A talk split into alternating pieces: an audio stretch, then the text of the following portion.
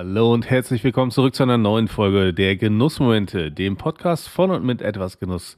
Ich bin David und freue mich noch mehr, dass Martin dabei ist. Ach so, und ich dachte, du freust dich noch mehr, dass ich nicht David bin. also ich freue mich auch darüber, dass du nicht ich bist, denn, denn das wäre komisch und, und es wäre auch langweilig, wenn, wenn ich mit mir hier alleine wäre. Ja, das ist, das wäre sicherlich ein interessantes Gespräch. Ähm, ich glaube, ihr hättet schon, äh, ihr hättet euch das eine oder andere zu erzählen. Ähm, ja, ja, aber, ich, ich traue dem Braten dann immer nicht. Weißt du, der Typ redet einfach zu viel Blödsinn. ja, ähm, möchte möcht ich jetzt kein Urteil dazu abgeben. ähm, Ganz vorsichtig. ja. Ähm, nee, ich freue mich aber natürlich auch wieder heute mit dabei zu sein. Ich freue mich, dass du mit am Start bist. Ich freue mich auf eine schöne, interessante Folge. Oh ja, ich oh, glaube, heute ja. wird es heute, also ist es immer interessant, aber ich glaube, heute, heute wird es mal richtig spannend. Bevor wir aber in dieses spannende äh, Thema, Thema einsteigen. Stema. Ja, meine Thema auf dem Schlauch hier. Ähm, was genießt du denn gerade? gerade genieße ich unsere Intro vor allem, aber, aber auch ähm, tatsächlich, und das muss man, ich weiß nicht, ob ich es beim letzten Mal äh, mitbekommen habt, aber ich habe ja so ein Nitro Cold Brew ähm, ähm, Gerät. Und da, das habe ich vielleicht das letzte Mal ein wenig zu viel Cold Brew reingepackt und als ich dann das Nitro dazu geben wollte, hat sich der Tank einfach nach außen gestülpt so ein bisschen wo ich äh, in kurzer Panik dann schnell den Druck abließ, indem ich erstmal natürlich den Hahn auftrete und mir alles rausspritze, was ich dann erstmal wieder entsorgen musste, aber dann langsam halt äh, äh, den Druck dann abgelassen habe, weil wenn sich ein Behälter mit Druck nach außen stülpt, der aus Edelstahl ist, das ist nicht gut, dachte ich mir. Und ähm, jetzt vertraue ich dem Behälter auch nicht mehr, also zumindest der strukturellen Integrität dieses Behälters nicht mehr. Und habe mir deswegen das Ding nochmal neu gekauft. Und das ist halt äh, vor kurzem angekommen und deswegen konnte ich mir jetzt einen neuen Nitro Cold Brew machen. Habe diesmal auch nicht so viel Kaffee da reingepackt und genieße deswegen gerade, also das ist jetzt sehr lange hergeleitet, aber ich genieße gerade einen wunderbaren Nitro Cold Brew mit äh, einem Schuss ähm, Tonic Water. Und zwar ist es nicht das Fever Tree oder Thomas Henry wie sonst, sondern 17 Tonic Water. Ja. Ja. ja. was, was soll ich dazu sagen? Du, du kannst, du kannst äh, vielleicht einfach mal sagen, was du so genießt. Ich habe heute was Besonderes hier am Start und dafür brauche ich auch kurz ein Minütchen Zeit. Ähm, Siehst du, das wusste ich, deswegen habe ich nämlich auch so lange gebraucht. Das ist äußerst großzügig von dir. Ähm, mich erreichen ja immer wieder ähm, äh, Zuschauerspenden, wo mir Zuschauer gerne Zigarren zuschicken, die dann ihren Weg in die Videos finden für Reviews. Ja. Und bei let beim letzten Paket vom guten Julian, Grüße gehen an dieser Stelle raus, vielen Dank für deine Zuschauerspende, hat er auch eine kleine Whisky-Abfüllung seines Lieblingswhiskys mit reingepackt und hat, oh. aber mir, hat mir aber dazu geschrieben, hey, ich sag dir mal nicht, was es ist. Wenn du es wissen willst, ähm, schreib mich einfach an, dann sage ich dir das.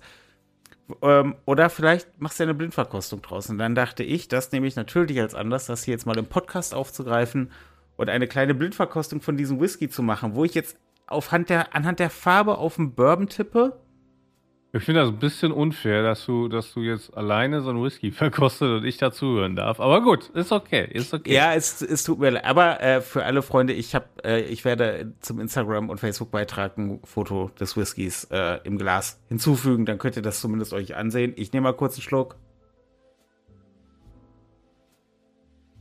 Das ist ein großer Schluck.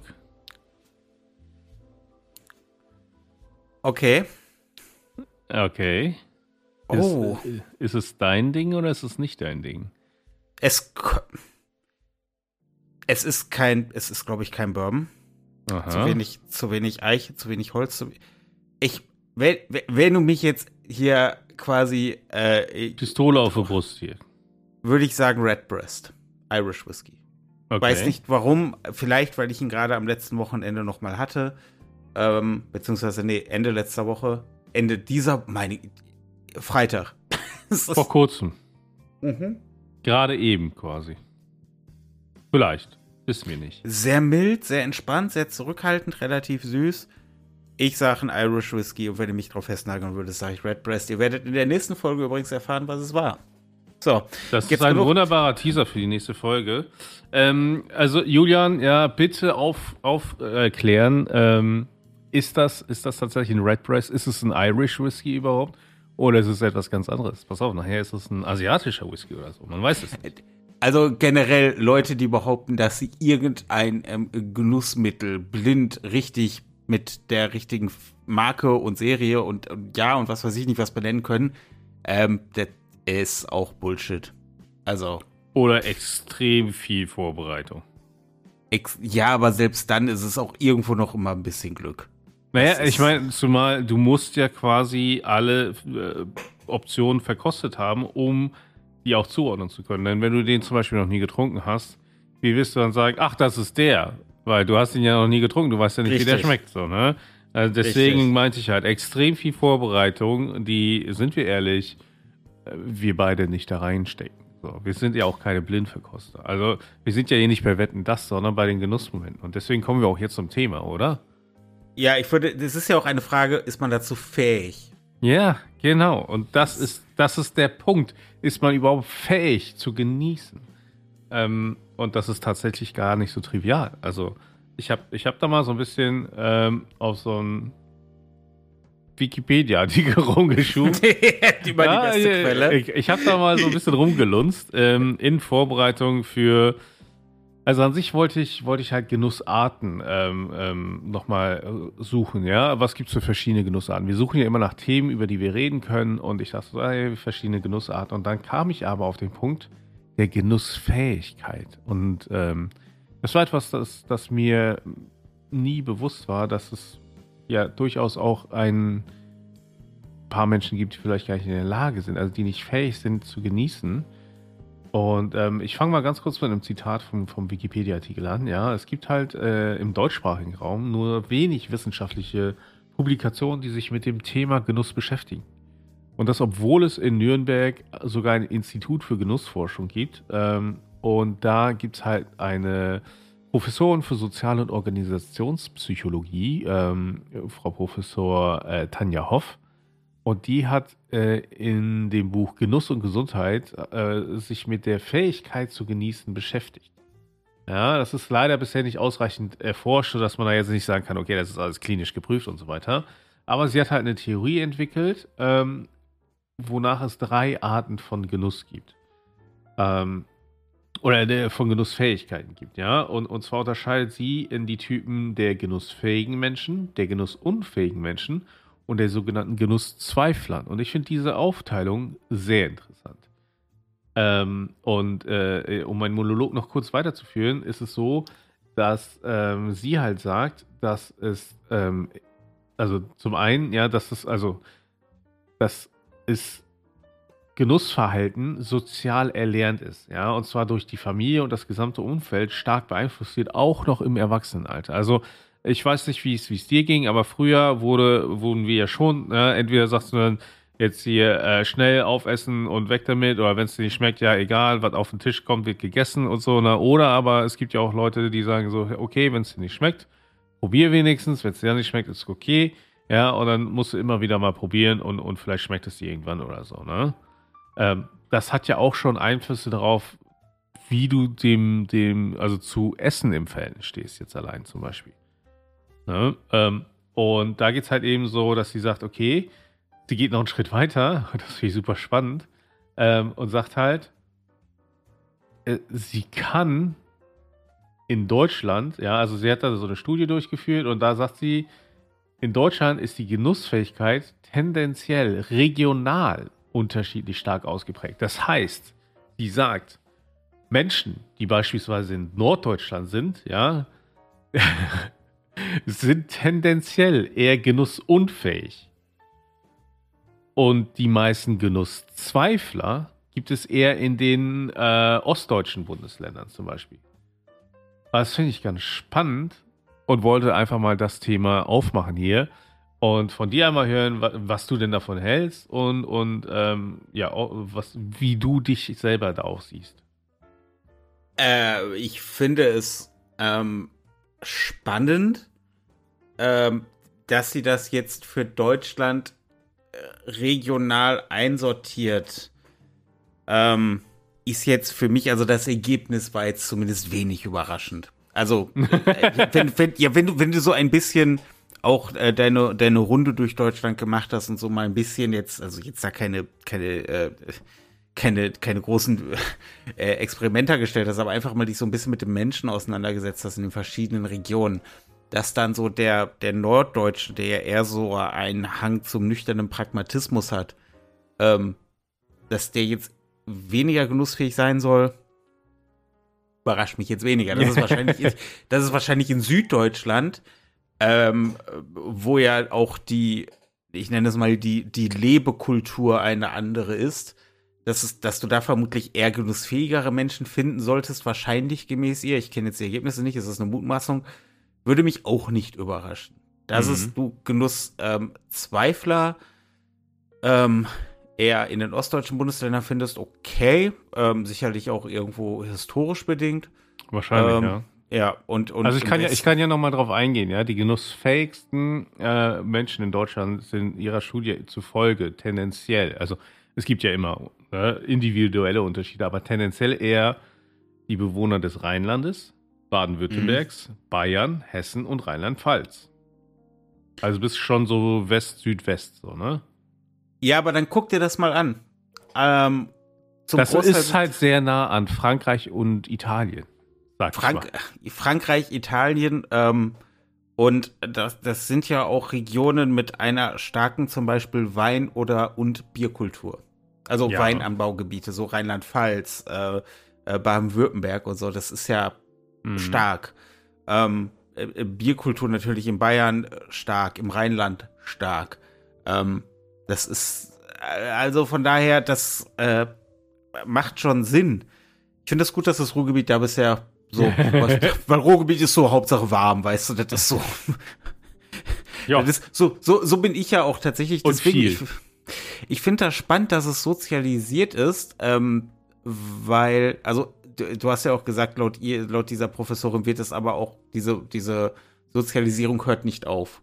Genau. Sie sie, sie zieht sich weiter durch. Und das finde ich, glaube ich, einen ganz spannenden Aspekt, weil ich bin in meiner Familie nicht mit Genuss groß geworden. Also, mhm. also der Genuss war nie ein Thema. Es war immer, mal, mal, wir hatten auch nicht, wir hatten lustigerweise aber auch nicht dieses, es wird gegessen, was auf den Tisch kommt, sondern unser Vater war sehr nickelig, was das Essen anging. Er mochte viele Dinge nicht.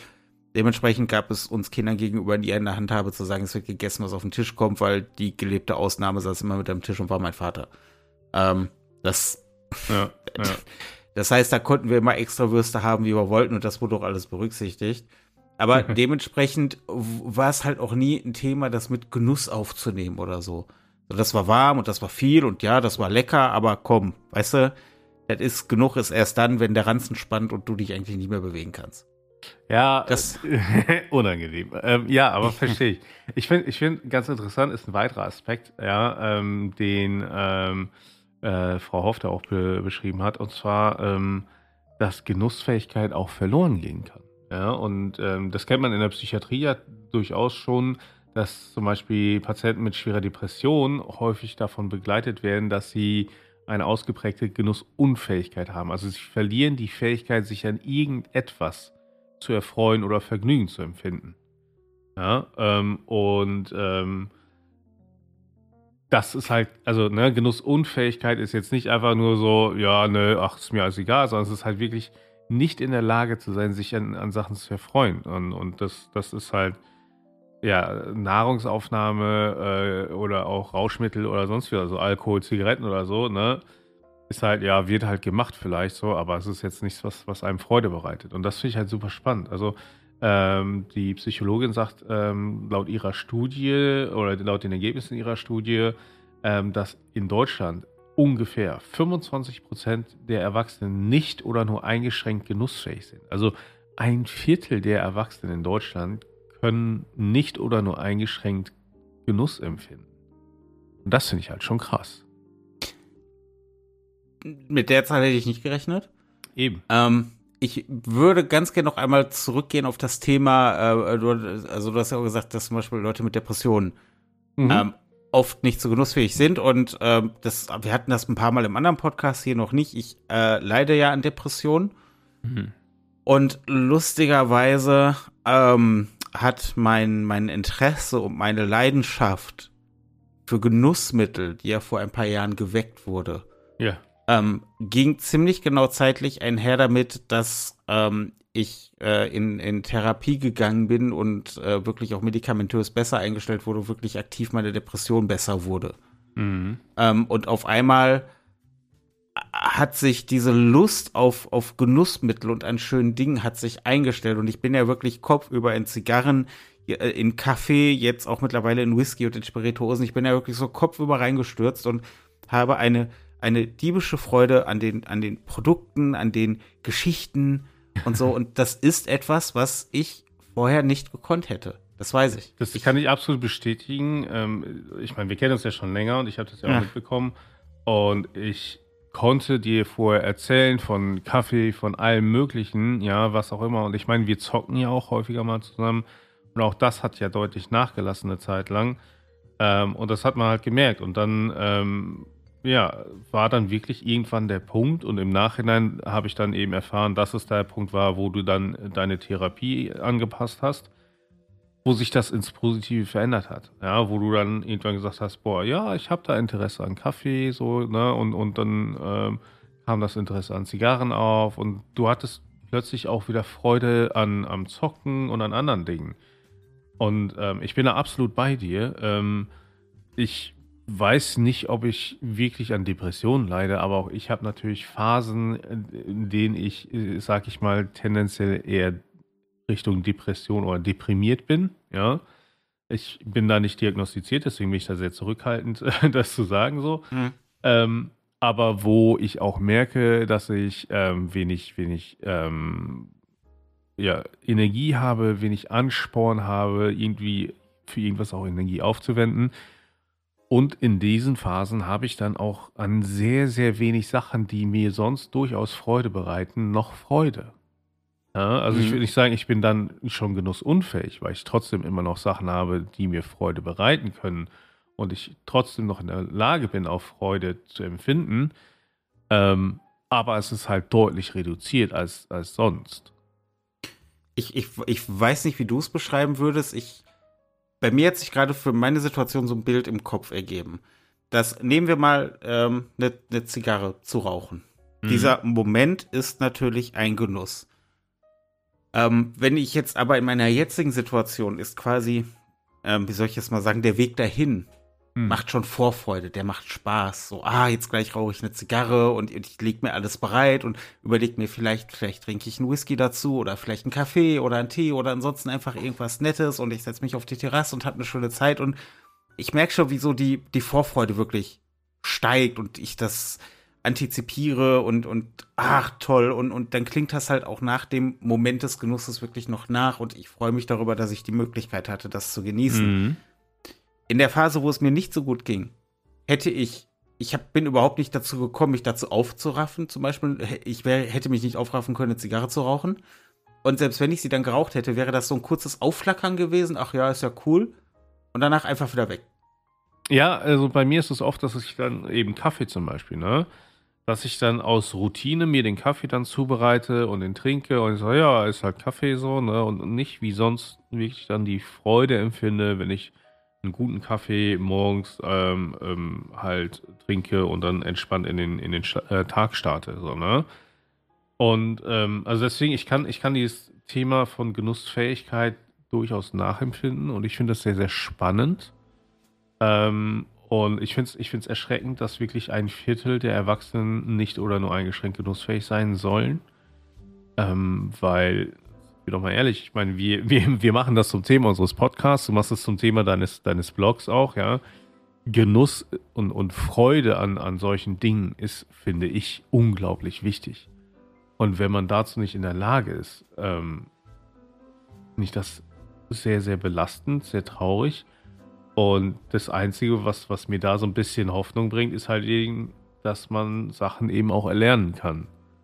Ja, und dass man dann vielleicht auch wirklich das Verhältnis und das äh, Genussverhalten, ja, ähm, ähm, dann vielleicht doch noch erlernen kann, wenn man da sonst nicht in der Lage zu ist. Ja, das finde ich einen äh, ganz wichtigen Punkt und vielleicht schon sowas auch jetzt wie ein temporäres Schlusswort. Ich glaube, ich glaube, du hast, als du das Thema vorgeschlagen hast, du hast da jetzt ein, ein gewisses Fass aufgemacht und, und wir werden uns das, ja, aber wir werden uns inhaltlich an dem Thema sicherlich noch in ein paar weiteren Folgen bedienen. Dafür mhm. ist es, mhm. glaube ich, auch zu groß und wir werden uns jetzt unsere eigenen Gedanken machen. Vielleicht werden Leute aus der Community was in die Kommentare packen dazu, eigene Denkanstöße.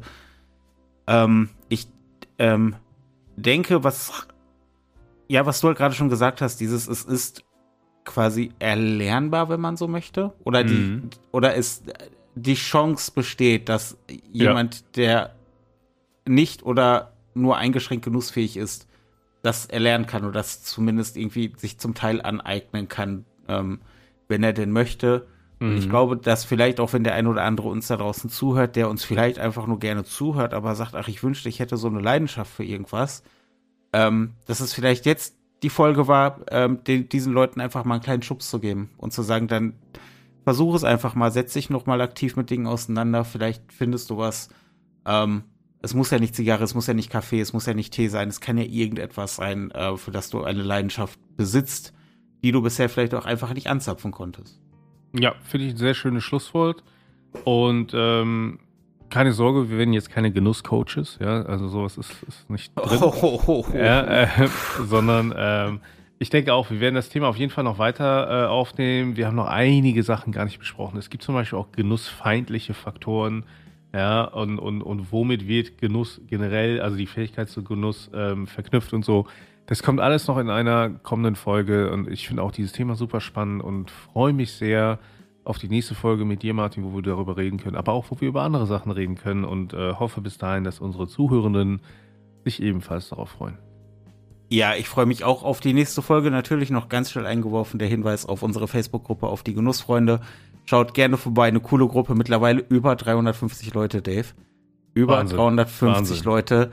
Und da ist wirklich Genuss am Start. Da könnt ihr euch mitreißen lassen. Schaut einfach gerne mal vorbei. Super entspannte Menschen da, super nette Menschen, die einfach ihre Leidenschaft teilen, ohne irgendwie zu, das den Leuten zu sehr aufzwingen zu wollen. Ähm, schaut gerne vorbei, Megagruppe. Ähm, schaut bei uns auf Social Media vorbei. Ihr kennt den ganzen Bums, wenn wir da sind. Wenn ihr uns da findet, sind wir da. Nee, wenn wir da sind, könnt ihr uns finden. Beides. Wie sagst du das? Ja, so. Ähm, es war eine coole Folge. Ähm, ja. Danke, dass du wieder mit dabei warst. Ja, danke, dass du mit dabei warst und äh, bis zum nächsten Mal. Bis zum nächsten Mal bei den äh, Genuss, dem Podcast voll mit etwas Genuss fast den Spruch vergessen. Ja, bis dahin. Ciao.